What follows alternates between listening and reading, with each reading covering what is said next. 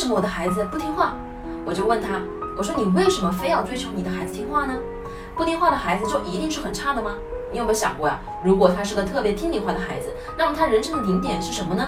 那就是你呀，因为他的每件事都要听你的，所以那些不听话的孩子不见得是没出息的。我小时候就很多事情不听话的呀，我妈不让我打耳洞，我去打了；她不让我创业，我去创了。正是因为有了不听话的空间，所以我们才有了超越父母的可能性。